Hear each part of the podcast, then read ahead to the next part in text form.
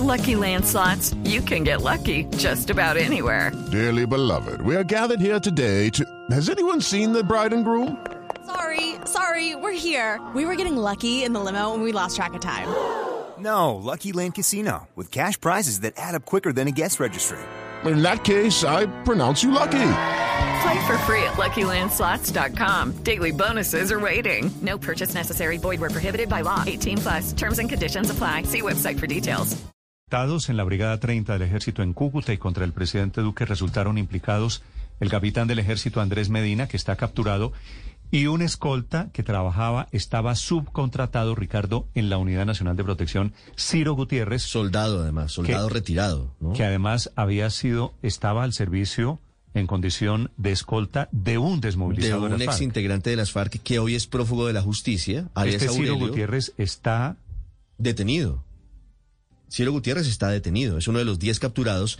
Y la, curiosidad es que también es militar retirado, es soldado retirado del ejército. Así como el capitán, por supuesto, fue pensionado el capitán Medina, el soldado Ciro Gutiérrez había sido retirado del ejército y estaban en eh, contratación por parte de una empresa que es contratista de la Unidad Nacional de Protección. Sí, este escolta Ciro Gutiérrez, digo, prestaba servicios de seguridad para un desmovilizado de las FARC y el capitán Andrés Medina ocupaba un cargo en una empresa que se llama ISBI, que ha reconocido que efectivamente este señor trabajó para ellos.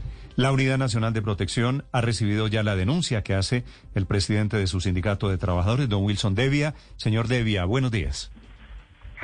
Buenos días, Néstor. Buenos días a, todo el equipo de trabajo. Señor Devia. Cada día descubrimos un ingrediente más de cómo estos señores de la, del atentado, de los atentados en norte de Santander, se habían metido en el tema de seguridad trabajando para el Estado colombiano. ¿Qué datos tiene usted del capitán Medina y del escolta Ciro Gutiérrez? Sí, es lamentable eh, para nosotros que representamos los trabajadores de profesión de escoltas que estos hechos en, en la, labor de los escoltas del país, porque hay muchos escoltas buenos.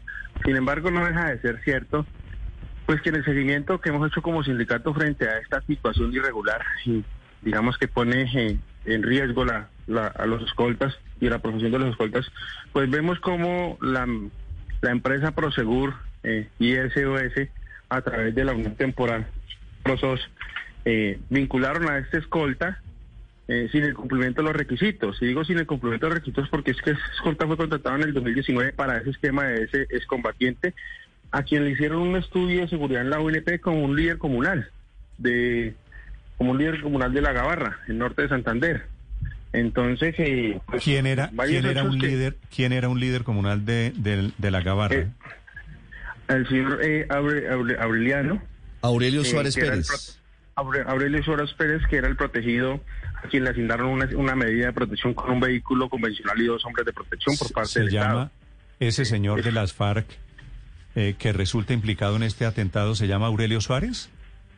Sí, señor, Aurelio Suárez, como aparece como líder comunal, eh, como líder comunal de, la Gabarra, eh, desmovilizado y es, combatiente. Entonces, pues es lamentable el hecho de del proceso de selección que se hizo para contratar al escolta Ciro, primero sin los requisitos y segundo, pues que un protegido pues utilice su esquema de seguridad para atentar contra el mismo Estado, contra el presidente, contra una brigada. Sí, y es posible que el carro que les dio el Estado haya sido utilizado en las labores de planeación de este atentado terrorista.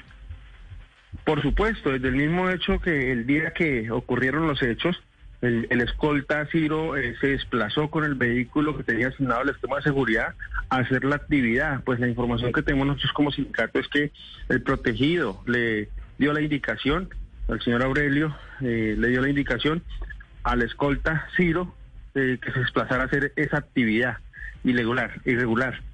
Eh, o sea, pues pero esto, a, los hechos de terrorismo. Esto es increíble y casi que estábamos en mora de que pasara, señor Devia. Y es que desmovilizados de las FARC que reciben esquemas de seguridad utilizan esos esquemas, en este caso ni más ni menos para atentar contra el presidente o contra la brigada, utilizan esos esquemas para cometer atentados. Néstor, yo vengo denunciando esto desde diciembre eh, del año 2020, cuando eh, de manera arbitraria eh, se sacó un contrato eh, en la UNP para contratar 680 escoltas eh, titulados o recomendados por los excombatientes de las FARC. Yo denuncié públicamente que era un riesgo para los ciudadanos, para el país, para la sociedad, que la unidad estuviera rearmando las FARC eh, con, con armas legales del Estado. Y mire que hoy vemos las consecuencias de la denuncia que hacemos en diciembre, pero más allá de todo eso, pues vemos que este no es el único hecho delictivo. Vemos muchos casos de excombatientes de las FARC que han sido capturados con, eh, con alucinógenos o en actos terroristas, transportando explosivos y demás. Eh, y es un llamado que yo hago al país, a la sociedad, al, mismo presidente Iván Duque y a, la Unidad Nacional de Protección para que de alguna u otra manera eh, blinde el programa de protección, blinde los escoltas y blinde a los ciudadanos de bien que pueden verse afectados con el actual irregular. Hoy en día, como ese caso es escolta Ciro, podemos encontrar muchísimos escoltas que no cumplen los requisitos establecidos por la supervigilancia y que simplemente son recomendados por los excombatientes de las FARC y que están siendo utilizados para situaciones que son irregulares, como se han demostrado en las diferentes actuaciones y denuncias que se han hecho en la fiscalía que reposa. Eh, señor Devia, pero usted nos dice que, que el desmovilizado que estaba siendo objeto de protección fue el que mandó a su escolta Ciro Gutiérrez y, y, que lo implicó finalmente en los hechos. Pero ¿qué fue exactamente lo que hizo Ciro Gutiérrez, el, el escolta, que lo tiene, que, que llevó a su captura? Eh, el día de los hechos eh, de los explosivos en la brigada fue la persona que fue a recoger al, al capitán para transportarlo después de haber dejado el, vehículo con los explosivos. Mm. ¿Ustedes tienen confirmado que alias Aurelio iba en una moto escoltando la camioneta que al final iba cargada con explosivos y que ingresó el capitán a la brigada 30? esa información nosotros no la tenemos confirmada, lo que sí tenemos confirmado es que el mismo día que ocurrió el hecho, el, el protegido escudó al escolta, pues en, ese momento eh, de los hechos, eh, un escolta que se encontraba fijo en el esquema de seguridad pidió permiso, eh, motivo por el cual la empresa le remitió un escolta relevante, ese escolta relevante que llegó al servicio, cuando se presentó, no encontró ni el vehículo ni al escolta que estaba hacia parte del esquema, contactó al protegido y el protegido le, la información que recibió el escolta relevante en ese servicio por parte del protegido es que el, al escolta lo tenía haciendo una diligencia personal. El escolta estuvo todo el día en el servicio, en las horas de la tarde se terminó el servicio, se retiró del servicio, eh, nuevamente le consultó por el vehículo del esquema y el escolta asignado al esquema, el protegido, el protegido le informó que no se preocupara, eh, que le estaba haciendo una diligencia personal. Al siguiente día, a las siete y media de la mañana, el escolta se presenta al esquema de seguridad nuevamente con el protegido y el protegido le dice que no, que no requiere más el servicio, que el compañero fue capturado por un tema de, un carro bomba y que él, no necesita más el servicio de la UNP. Y pues ese es el momento en que se desaparece el protegido y pues queda prófugo de la justicia. Señor Devia, usted nos dijo hace un momento que estos escoltas los postulan los mismos desmovilizados de las FARC pero el, la empresa que los contrató, ISBI, dice que los escoltas son postulados por ustedes, por los sindicatos de la Unidad Nacional de Protección. Eh, ¿Qué mm. nos tiene para decir de eso? es lamentable que, la empresa haga ese tipo de afirmaciones, pues porque el sindicato no tiene la, la capacidad y la ni la logística para hacer procesos de postulación. Eh, además que no está dentro de las competencias de las organizaciones sindicales. Es claro que con, a través de ISBI lo que hacen los sindicatos de alguna u otra manera, como lo expliqué, eh, es hacer una recomendación. Pero la recomendación no quiere decir que sea postulación. El proceso de selección eh, para ingreso, para vinculación, lo debe hacer la empresa como lo establece el estándar del contrato de la UNP. Pero entonces en las recomendaciones de ustedes y no de los desmovilizados. No, eh, prácticamente el, para ingresar en, en su momento, 2019-2020, para eh, la empresa ISBI eh, era importante establecer a qué sindicato pertenecía cada trabajador. Por consiguiente, en ese momento, pues lo que hacía la empresa era decirle a la escolta, que estaban recomendando afíliese a algún sindicato para que tenga una carta de referencia de una organización sindical al interior de la misma, pero no era necesaria eh, si es el caso, cuando eran postulados por, por el tema de excombatientes o por el tema de, de, enfoque diferencial. Sí, es que los excombatientes por el acuerdo de paz tienen la posibilidad de postular a sus escoltas y allí puede darse la situación con alias Ciro. Pudo haber sido esa posibilidad, pero quiero preguntarle por el capitán Andrés Medina, que también trabajó en ISBI. ¿Qué saben ustedes sobre él? Sí, es otro hecho también muy lamentable la información que nosotros tenemos es que el capitán era un enlace con la empresa para poder poner a disposición los centros de entrenamiento de, la brigada.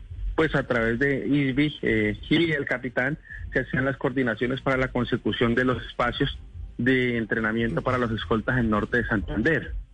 Eh, indagando un poco más hacia atrás, eh, frente a, al marzo del 2020 hacia atrás, pude establecer que no solamente este capitán sirvió de instrumento para hacer ese, ese entrenamiento a los escoltas allá en la brigada, sino que adicional este capitán estuvo por todo el territorio nacional eh, a través de la empresa Cedicol dando capacitaciones como instructor a los escoltas del programa de protección, como lo fue en Tolima, en Antioquia y en Eje Cafetero. ¿Qué saben ustedes sobre los servicios de escolta que habría prestado el capitán Andrés Medina al exalcalde de Cúcuta, César Rojas? Porque esa es otra parte de la historia que llama poderosamente la atención. Lo que la información que tenemos es que, pues, en efecto, él solo ingresó tres meses dentro de un plan democracia que se hizo para un proceso electoral eh, y en esos tres meses fue contratado por la empresa ISBI para esos servicios como escolta de relevante y escolta fijo en algunos esquemas del Plan Democracia. Esa es la información que tenemos sobre los antecedentes de seguridad, perdón, de, de como escolta dentro de otras actividades particulares. Nosotros no tenemos la información precisa. Muy bien, señor eh, Devia, gracias por esta información para los oyentes de Blue Radio. It is Ryan here and I have a question for you. What do you do when you win? Like, are you a fist pumper? a woohooer, a hand clapper, a high fiver. I kind of like the high five, but if you want to hone in on those winning moves, check out Chumba Casino. At ChumbaCasino.com, choose from hundreds of social casino style games for your chance to redeem serious cash prizes. There are new game releases weekly, plus free daily bonuses. So don't wait. Start having the most fun ever at ChumbaCasino.com. No purchase necessary. BGW. Void were prohibited by law. See terms and conditions. 18 plus.